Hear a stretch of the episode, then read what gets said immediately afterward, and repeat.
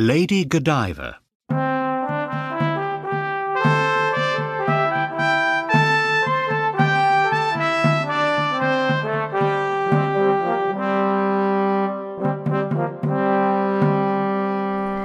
This is the town of Coventry in England in 1057. Many people there are poor because of all the taxes. Earl Leofric doesn't listen to the cries of the poor people. At the Earl's castle, his wife, Lady Godiva, is angry. You must stop all these taxes. She tells him, To stop the taxes, you must ride naked through the streets of Coventry. He says, and he laughs. but his wife is not laughing. Very well.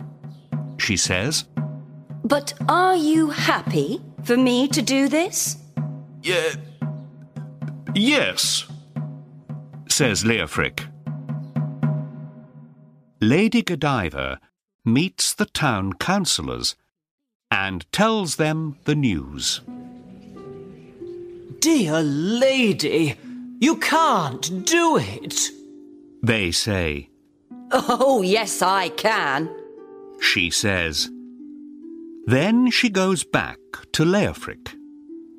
When she rides through the city, people must stay in their houses. The councillors say. They must close their doors and windows. Nobody must see her. Soon, everyone is talking about Lady Godiva. She wants to ride naked through the town. They say. Is it true? The day comes when Godiva must ride through Coventry.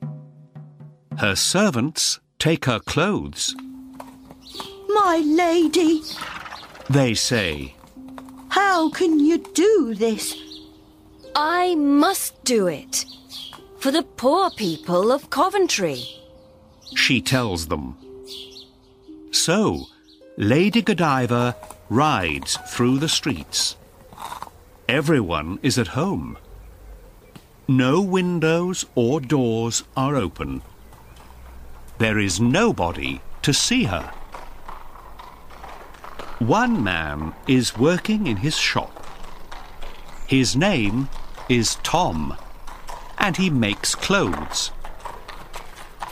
Out in the street, Lady Godiva goes past on her horse. Suddenly, the horse neighs. Tom hears it in his shop. He opens his window and looks out. And Lady Godiva sees him looking at her. Suddenly, Tom becomes blind. Help! I can't see. He cries.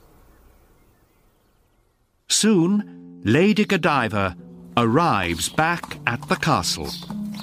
She puts on her clothes, then goes to her husband.